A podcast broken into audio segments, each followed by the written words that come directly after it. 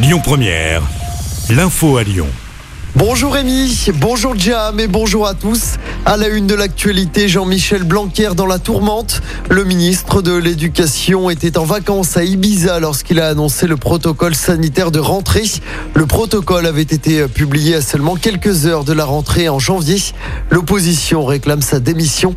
Je rappelle qu'un nouveau mouvement de grève est prévu ce jeudi dans les écoles, les collèges et les lycées. Le port du masque reste obligatoire en extérieur à Lyon et à Villeurbanne. Le tribunal administratif de Lyon a rejeté la requête déposée par deux Lyonnais qui voulaient faire annuler cette mesure entrée en vigueur le 31 décembre dernier. Ils ont saisi le Conseil d'État. Un espoir dans la lutte contre le Covid avec cette nouvelle arme, la pilule mise au point par Pfizer. Ce médicament sera produit dans les Pyrénées-Atlantiques. Il sera disponible en pharmacie à la fin du mois et sera réservé aux personnes les plus fragiles. Il réduirait de 90% le risque de développer une forme grave de la maladie. Dans l'actualité locale, les prud'hommes de Lyon rejettent la demande d'un ancien salarié d'Amazon. Ce dernier avait été licencié en mai dernier pour avoir critiqué la politique de son entreprise. Une commission de conciliation avait lieu hier à Lyon. Le salarié qui demandait sa réintégration dans l'entreprise d'e-commerce basée à Saint-Priest n'a donc pas obtenu gain de cause pour l'instant. Une nouvelle audience aura lieu l'été prochain.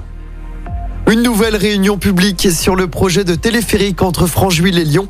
Elle aura lieu ce soir en visioconférence de 18h30 à 20h30. Elle est consacrée au secteur de Francheville. Pour rappel, le maire LR de cette commune de l'Ouest lyonnais, Michel Rantonnet, est favorable au projet. Dernier jour pour s'inscrire au derby entre l'OL et Santé prévu vendredi soir au Groupama Stadium.